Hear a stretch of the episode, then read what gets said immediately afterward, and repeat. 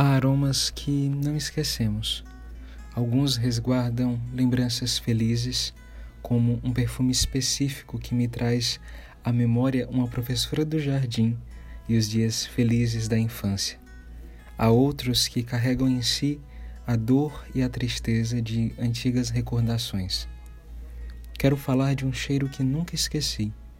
Não classifico-o como bom ou ruim, considero necessário. Era noite e eu estava sentado no banco de uma praça, próximo a uma igreja de Fortaleza. Um homem aproximou-se estendendo a mão e pedindo ajuda. Percebi que seus dedos estavam corroídos e o corpo comprometido por alguma doença. Logo, o odor forte das feridas chegou aos meus sentidos. Ele pareceu notar meu incômodo e se justificou. Estava com ranceníase. Procurei uma moeda, dei e ele se afastou. Passaram-se cerca de dez anos desde esse episódio e nunca o esqueci.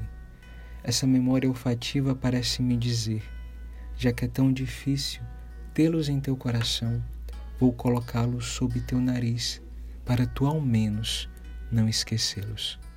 Não recordo a face ou mesmo a fisionomia daquele homem apenas seu cheiro, sua condição.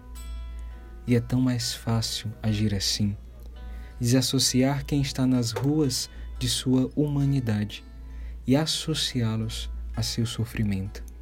Fazer isso parece tornar menos vergonhoso nosso distanciamento e descompromisso. É mais fácil lidar com sua fome do que com seus sonhos. É mais fácil vê-los como um sofrimento ambulante do que como alguém que sofre. Que bom não ter esquecido aquele cheiro. Ele me oferece a cada dia a oportunidade de tentar ser mais empático, de querer que aqueles que passam por mim não se tornem apenas mais um cheiro, mas ao menos um rosto. Percebê-los e oferecer um gesto de conforto Passaram-se dez anos e continuou aprendendo a difícil tarefa que é amar.